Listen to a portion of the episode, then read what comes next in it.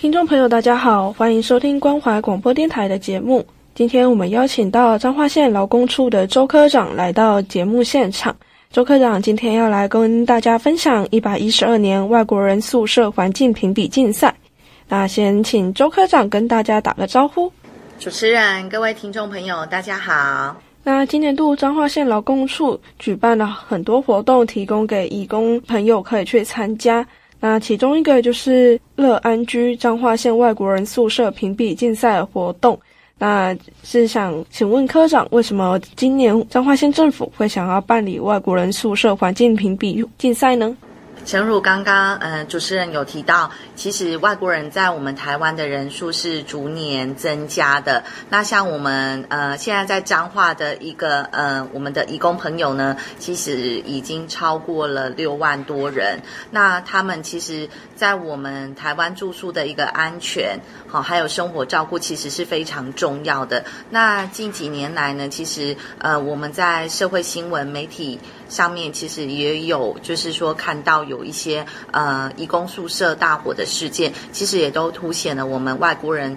一个宿舍的一个安全问题。所以，我们为了鼓励雇主呢，呃，可以重视我们的外国人，就是我们的义工，在我们呃，就是在台一个住宿跟生活照顾的一个责任呢，然后提供我们呃，义工朋友符合建筑跟消防。安全的一个相关规定的优质居住环境，然后来呃确保他们的一个住宿安全。所以彰化县政府今年特别规划举办这一次的外国人宿舍环境评比的一个竞赛。然后呢，这是我们彰化县政府第一次举办这样子外国人宿舍环境评比的一个竞赛，也是希望透过这样一个。评比激励的一个方式呢，希望可以鼓励我们的呃彰化的事业单位，可以呢提供更友善、更舒适的一个义工的居住条件。那也借由评比呢，呃，可以呢让我们的辖内的事业单位，他们可以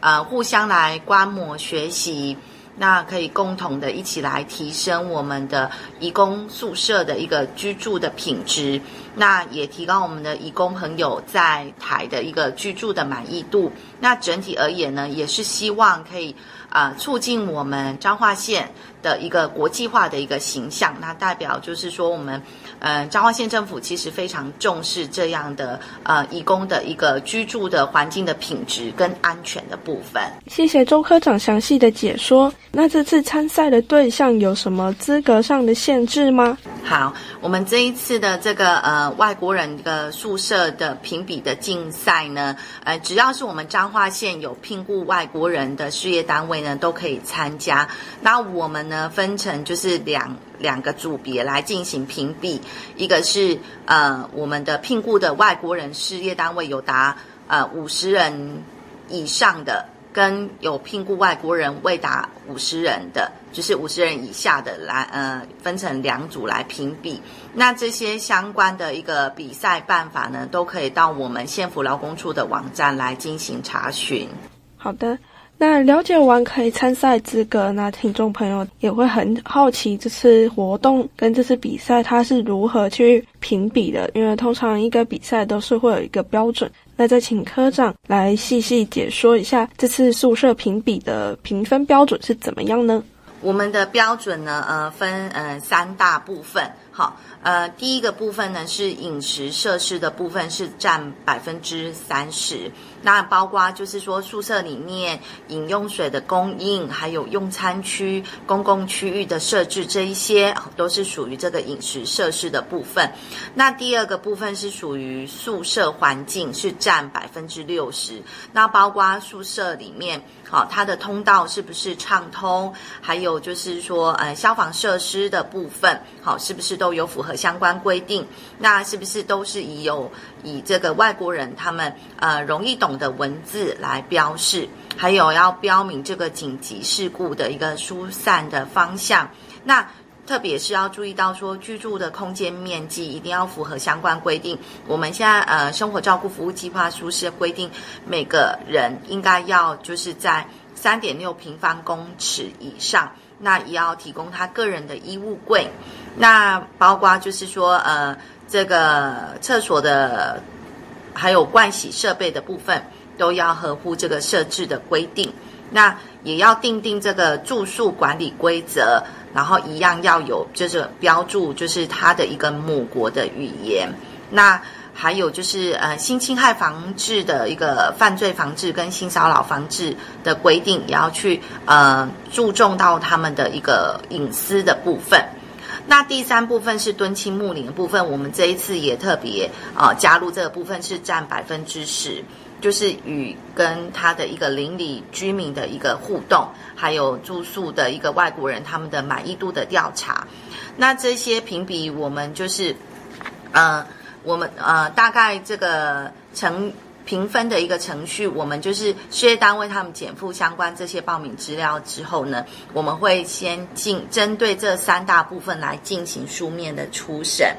那择优录取了三十家来进入复选，在复选的部分呢，我们县府呢有特地就是说组成一个。呃，评审委员会那都是邀请我们呃这个领域的专家学者，好，在消防跟建筑方面的，还有就是我们外国人管理方面的一个呃专家学者来组成这个专业的一个评审会议。那通过初审的一个事业单位，他的宿舍，我们就会进行实地的一个访视。谢谢科长详细的解说。那这次评比竞赛，事业单位如何用什么管道来报名这次活动？报名好像是有时间限制的，那再请科长解说一下。这一次我们外国人宿舍环境评比的竞赛呢，是采线上或者是邮寄报名。那报名的时间呢，就是呃，其实从呃，六月二十一日就开跑了。那我们结件是到八月十五日止。那刚刚有提到相关的报名讯息，或者是说呃更细节的部分呢，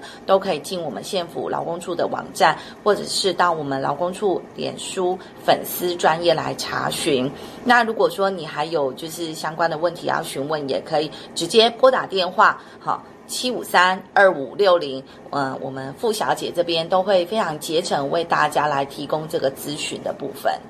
那一场比赛当中，大家应该是最期待也最好奇的是比赛奖励是什么？那这次比赛也是有奖金或奖品的吗？我们这一次刚刚有提到说分两个组别来进行这个评比，哈，就是呃聘雇外劳。呃，五十人以上跟五十人以下的这个部分，那就是呃各组呢，我们分别会选出前三名，颁发奖金各一万元、跟八千元，还有五五千元，这是前三名。另外，我们就是还特地选出这个十名佳作的部分呢，也会有就是说赠送精美的礼品。那希望就是说，呃，事业单位真的踊跃来参与，好。那就是另外获奖的单位呢，我们就是会在今年度的第三场的异样市集的活动，就是十一月十一日，好，在这个园林的园林园的舞台来进行颁奖。所以当天的这个除了有颁奖活动之外呢，也有异样市集的一个相关的活动。那邀请我们的民众呢，也除了就是说来。呃，就是观礼之外呢，也可以就是来这个市集，呃，逛市集，然后买东西这样子。这次活动的奖品非常非常的优渥，大家要赶快踊跃参加。那最后，周科长有什么想向听众朋友呼吁的吗？我们真的非常欢迎我们彰化县辖内所有的事业单位，好，都可以来参加。就是如果你有聘雇外国人来参加我们这个外国人宿舍环境的评比，因为这对你们的一个社会呃企业形象呢，真的是非常大的一个鼓励。那最主要的是呢，呃，真的我们激励。好，就是所有我们辖内的事业单位的雇主，真的一同来重视我们外国人的一个居住的安全，让他们就是说，呃，因为我们知道义工朋友在我们彰化就是付出呃的劳力真的是非常辛苦，他们对于我们的一个经济发展真的也是功不可没，所以呢，义工朋友他们辛苦。工作完要舒服的休息，所以我们真的希望，如果说，呃，你事业单位的提供的义工宿舍是真的有很有特色，